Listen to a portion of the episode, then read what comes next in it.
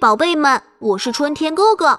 今天我要给你们讲的成语的故事叫做“画龙点睛”。很久很久以前，有一个著名的画家叫做张僧繇，他非常擅长画龙，他的画龙作品栩栩如生，仿佛龙就要从画中飞出来一样。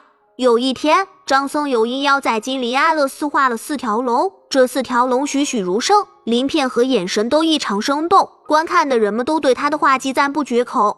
然而，当画完这四条龙后，张僧繇却没有为他们点上眼睛。人们好奇地问他为什么，他说：“因为点了眼睛，龙就会飞走。”人们不相信他的话，纷纷请求他为龙点上眼睛。张僧繇拗不过大家的要求，于是他拿起笔，给其中两条龙点上了眼睛。点上眼睛的瞬间，天空突然雷电交加，震破了寺庙的墙壁。两条点上眼睛的龙瞬间从画中飞出，腾云驾雾，飞向了天空。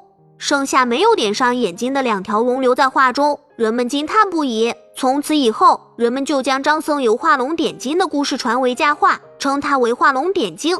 这个故事后来演变为成语，用来形容在文章或说话的关键地方加上一个精辟的语句，使内容更加生动传神。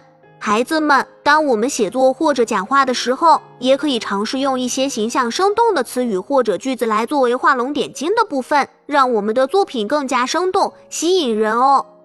好了，宝贝们，这期的故事讲完了。喜欢我讲的故事，就请订阅一下吧。咱们相约下期再见。